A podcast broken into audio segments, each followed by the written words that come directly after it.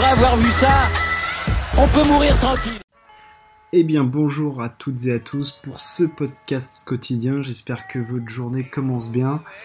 On va faire un tour assez rapide de ce qui s'est passé hier. Euh, on va faire rapide, on va faire foot, on va faire tennis, on fait simple. Il se passe, voilà, il se passe pas grand chose sur l'actu sportive en dehors de, ces deux sports. J'ai parlé du, en tennis, j'ai parlé de ce qui se passe chez les hommes. Euh, je parlerai de ce qui se passe chez les filles euh, probablement demain ou après-demain parce qu'il y a aussi des tournois. Mais bon, les, enjeux sont un petit peu moins grands que chez, que chez les garçons. Euh, on va commencer par le sport phare du moment, le foot et l'Euro 2020, 2020, pas 2021, 2020. deux matchs au programme hier. Portugal-Hongrie et France-Allemagne. Le premier d'entre eux, c'était Portugal-Hongrie. C'était aux alentours de 18h. Au moment de l'apéro, chacun était sur son petit bar ou devant sa télé, une bière à la main ou autre. Hein. on fait ce qu'on veut, un verre de rosé, si on est au soleil, enfin bref. Tout le monde était peinard pour assister à ce match. Euh, ce match qui était pas, on n'a pas assisté à un grand grand match de foot. Euh, ça a été poussif du côté du Portugal, alors que pourtant il y avait la, il y avait l'armada du, Portugal, là, il y avait Ronaldo, il y avait Bruno Fernandes, il y avait Bernardo Silva, enfin l'équipe qui fait d'eux euh, un des favoris, euh, Danilo, le joueur du PSG, enfin voilà, il y avait l'équipe qui fait d'eux un des prétendants à la victoire, à la victoire finale. Euh, on a eu un match poussif jusqu'à un quart d'heure de la fin. 4, je crois qu'il marque à la 84e, ouais, c'est ça. premier but de Rafael Guerrero, et là la situation se débloque. Ronaldo met par la suite un doublé, dont un but sur penalty. Euh, victoire 3-0. Au final, c'est net, sans bavure, euh, solide les, Portugais, donc qui rentrent, euh, bah, qui font une entrée en, lice digne d'un prétendant à la victoire finale à, l'Euro. Hein. Une équipe solide, ils encaissent pas de but, ils en mettent 3, enfin, il y a rien à dire. Hein. Ils font le boulot face à la Hongrie, même si ça a été poussif. Euh, porté par leur leader, euh, ultra méga charismatique, euh, qui est Cristiano Ronaldo. Enfin, je vais pas présenter Ronaldo là. voilà, il a, fait le boulot en tant que, leader. Hein. Il met son doublé. Stat impressionnante, il devient le meilleur buteur de l'histoire de l'Euro en dépassant pardon, Michel Platini. je crois que ça fait pour lui maintenant 9 buts, hein, et c'est le premier homme à marquer lors de 5 euros consécutifs, hein, donc Euro 2004, 8, 12, 16 et 2020. Bref, joueur énorme.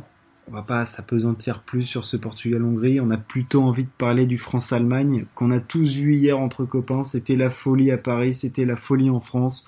Les drapeaux étaient de sortie, les maillots aussi, les chants de supporters, la bière coulait à flot. Enfin bref, on était bien.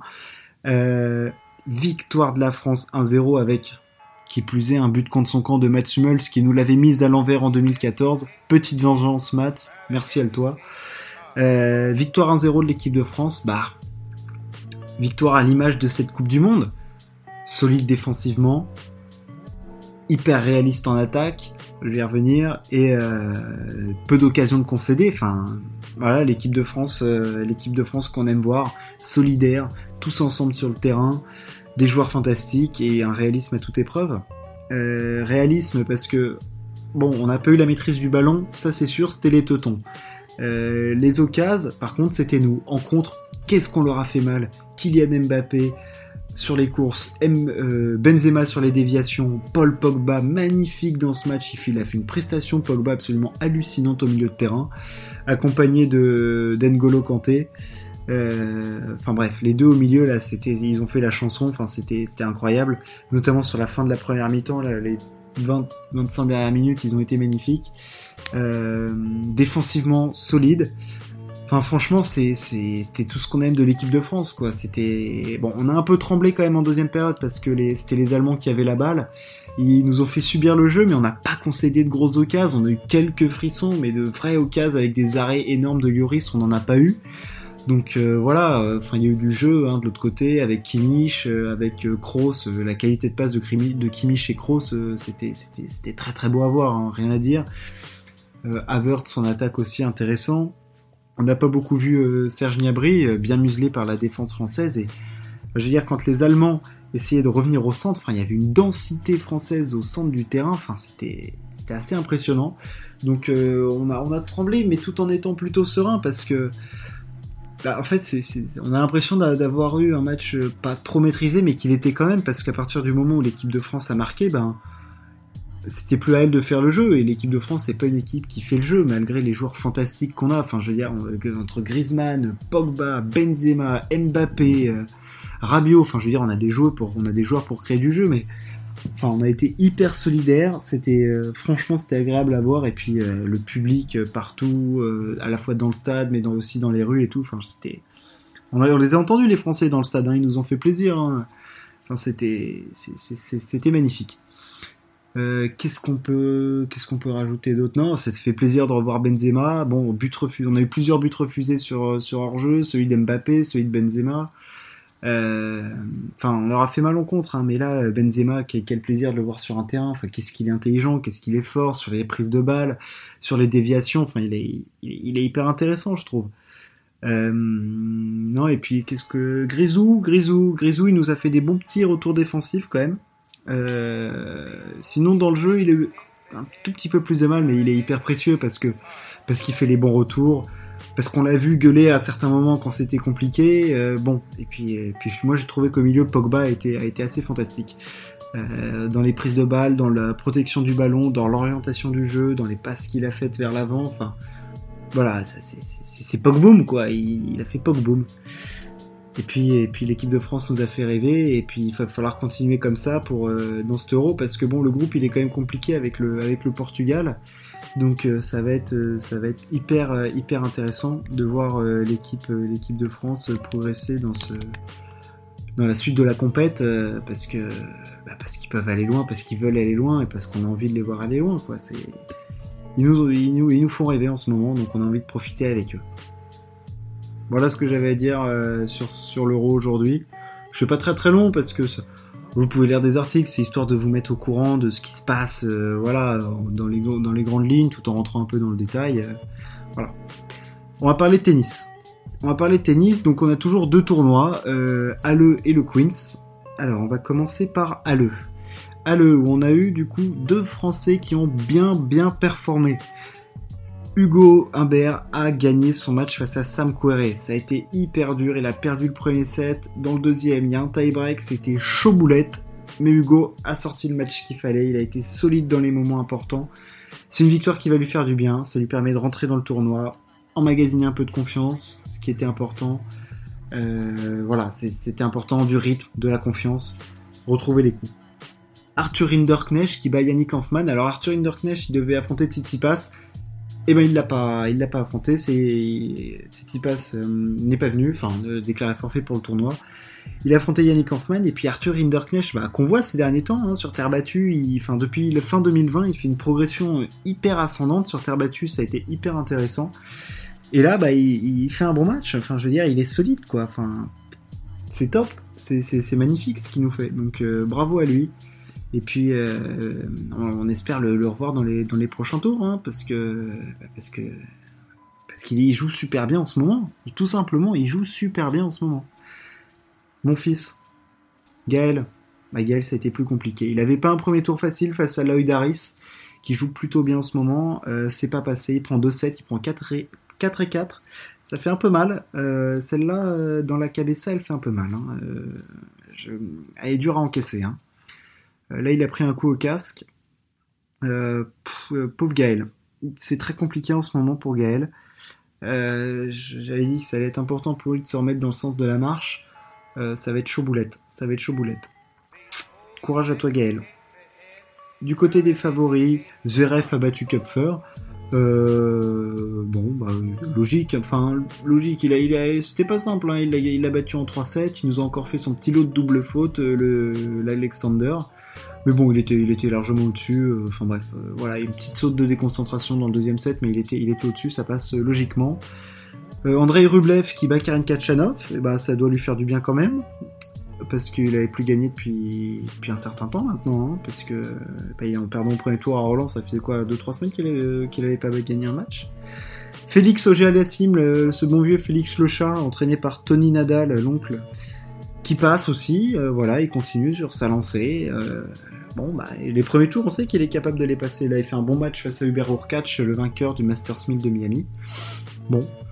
Euh, à voir par la suite. De toute façon, là, c'est encore le début du tournoi. Hein. C'est un ATP 500, on va avoir des matchs intéressants assez vite. Euh, on l'attend, on l'attend plus loin, Félix. Hein, on l'attend face au gros. Euh, donc euh, bon, il va affronter Federer quand même au prochain tour. Donc ça, ça va être un énorme choc. Auger Aliassime Federer. bon, non, c'est, top. Hein. Enfin, je veux dire, ça pourrait être son père quand même. Hein.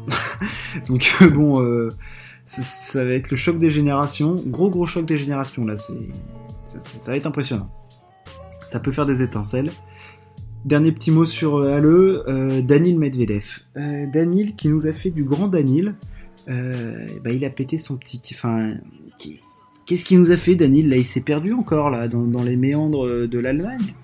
Je veux dire, il avait bouffé une choucroute avant. dans le premier set, il est peinard, il break dans, le deuxième jeu de service de de Struff, tranquille. Euh, il n'y avait pas de souci quoi. Il sert pour le set et puis alors là, il fait un jeu de service moyen, il fait une, volée, euh, un slice dégueu. Bon, il se reprendre à 5 partout. Dans le tie-break, il le perd face à Struff. Et puis dans le deuxième set, extinction des feux, 5-1. Bon, il y a un petit débreak 5-3, mais il prend 7-6, 6-3. Concentré, agacé, tendu. Enfin, le Danil qu'on n'aime pas, quoi. On a l'impression de revoir du Danil de, 2018, euh, là, quand il s'agaçait encore euh, pour des petites broutilles.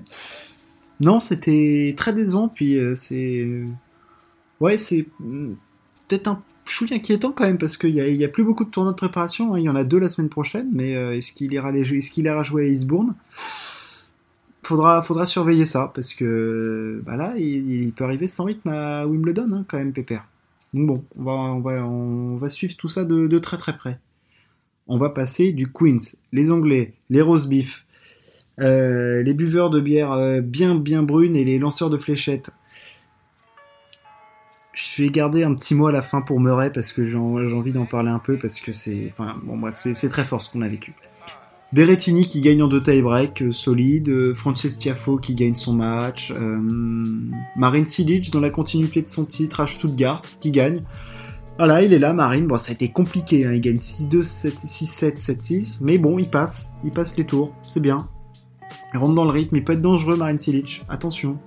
Euh, Denis Chapovalov, tête de série numéro 2 du tournoi, qui, gagne aussi en deux tie-break. Euh, Daniel Evans, l'anglais, devant son public, avec son slice euh, magnifique, son jeu d'attaquant.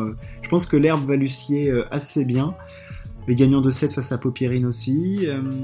Côté français, on avait que Jérémy Chardy qui jouait aujourd'hui et c'était un premier tour, euh, bah, c'était compliqué face à Boublik euh, qui est en forme.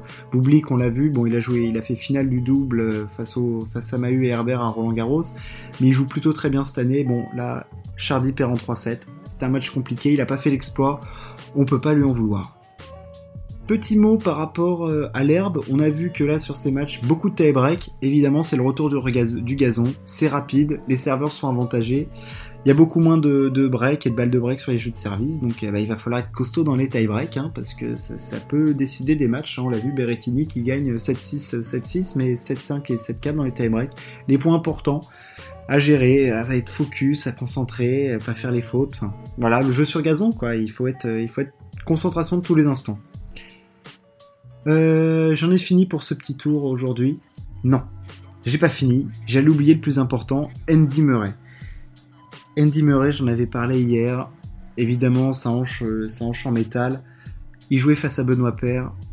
Il a gagné son match 6-3, 6-2. Quelle émotion il nous a procuré, Andy Murray, avec sa victoire, avec cette conf de presse où il avait les larmes aux yeux. Enfin, on, on les avait tous les larmes aux yeux. Enfin, je veux dire, ça respire la passion, enfin, ça respire l'amour du tennis, ça respire l'amour du jeu, ça respire le travail qu'il a dû accomplir pour revenir à, ce niveau de jeu. Enfin, je veux dire, on se rend pas compte. Enfin, je veux dire, il a déplacé le Mont Everest là, Andy Murray, pour revenir euh, et pour pouvoir produire un match comme ça. Est-ce qu'il sera capable d'enchaîner? C'est ça aussi la question. Est-ce que son physique va le suivre? Mais enfin, je veux dire, il avait les larmes aux yeux, nous aussi. Enfin, on ne peut pas être, ne pas être ému devant, euh, devant ça, devant ce spectacle.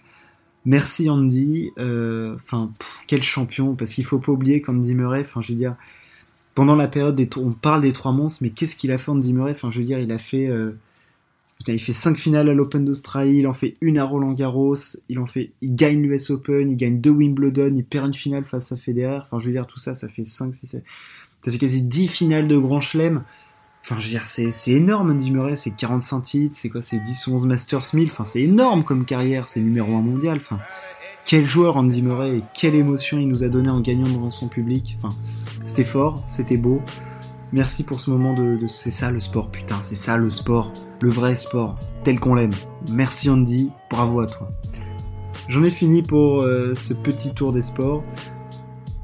Il y aura du, sport ce week-end, on aura du golf avec euh, le deuxième majeur de la saison, le, le troisième majeur de la saison, l'US Open, euh, un Grand Prix de Formule 1, les finales de tennis, encore l'Euro de foot, le Tour de France qui approche, enfin bref, plein de choses intéressantes.